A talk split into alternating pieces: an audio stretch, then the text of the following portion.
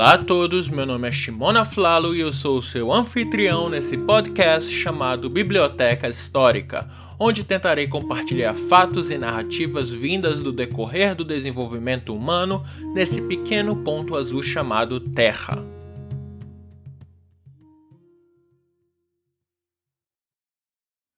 Como primeiro episódio, eu gostaria de falar um pouco mais sobre meu objetivo nesse podcast e minha alegria de poder começar a falar sobre um tema tão adorado por mim.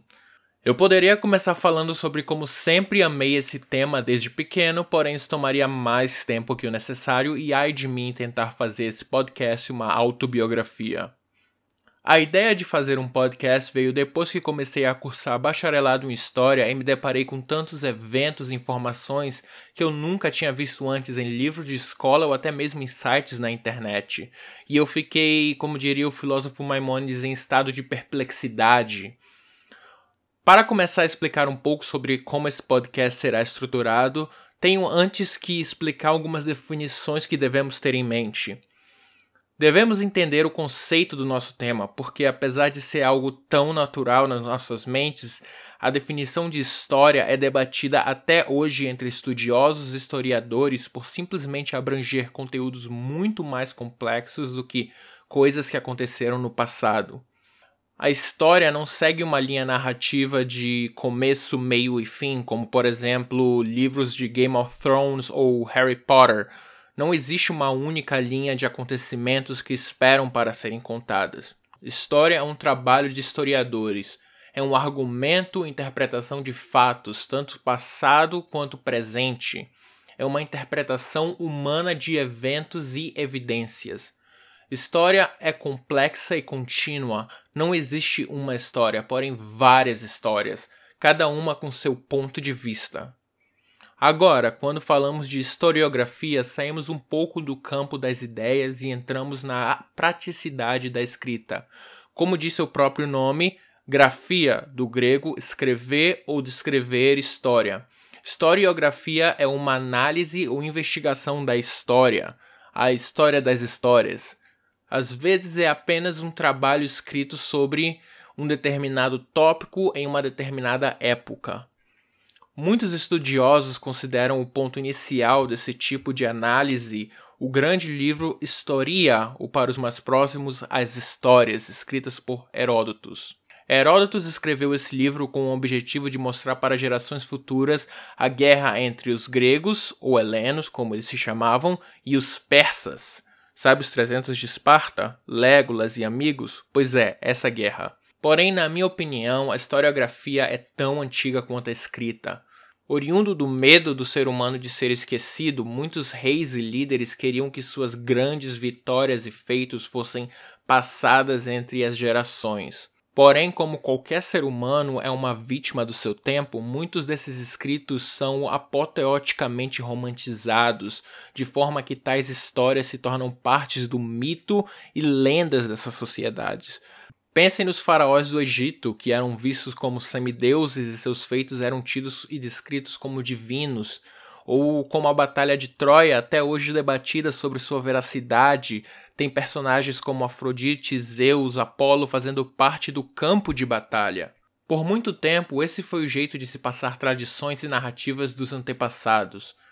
Porém, o que faz o trabalho de Heródoto tão diferente? Ele nos traz uma visão narrativa e analítica dos eventos em que ele viveu, sem usar mitos e divindades como causas diretas e ativas. Como ele traz logo no início do seu livro, Heródoto procura mostrar o porquê desses dois povos lutarem uns contra os outros.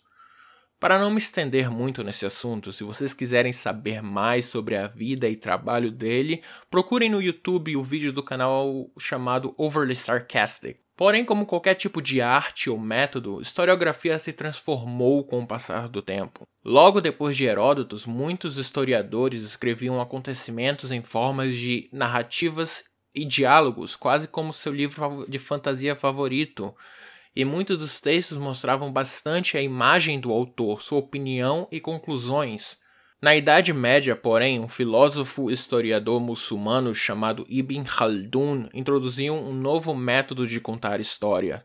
descrevendo a política, a economia e o status social das, dos grupos envolvidos, no caso, os berberes oriundos do norte da África. E com isso, depois do século XVIII e XIX, os trabalhos dos historiadores se tornaram menos centralizados em autores e mais autorados por academias e escolas, e sua escrita se tornou mais analítica, técnica e formal, basicamente como nós estamos acostumados em ler em nossos livros de história.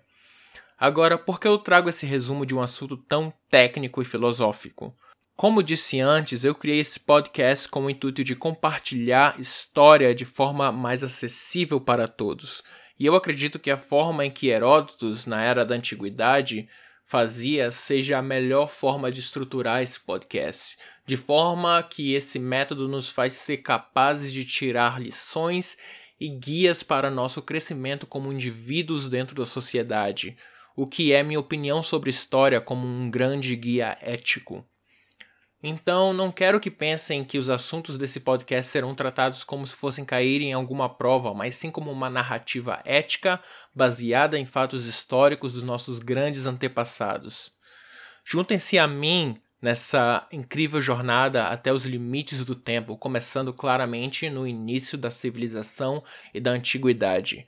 Muito obrigado por ouvir até aqui e até a próxima. Esse foi o podcast Biblioteca Histórica. Gostaria de terminar esse episódio com citações de dois historiadores importantes, Heródotos e Diodorus.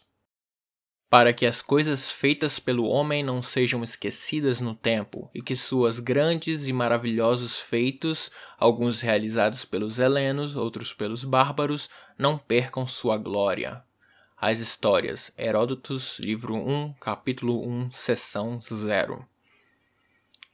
Convém que todos os homens sempre deem grande gratidão aos escritores que compuseram histórias universais, uma vez que aspiraram a ajudar com seus trabalhos individuais a sociedade humana como um todo, pois ao oferecer uma escolarização que não acarreta nenhum perigo no que é vantajoso, eles proporcionam aos seus leitores, através de tal apresentação de eventos, um tipo excelente de experiência.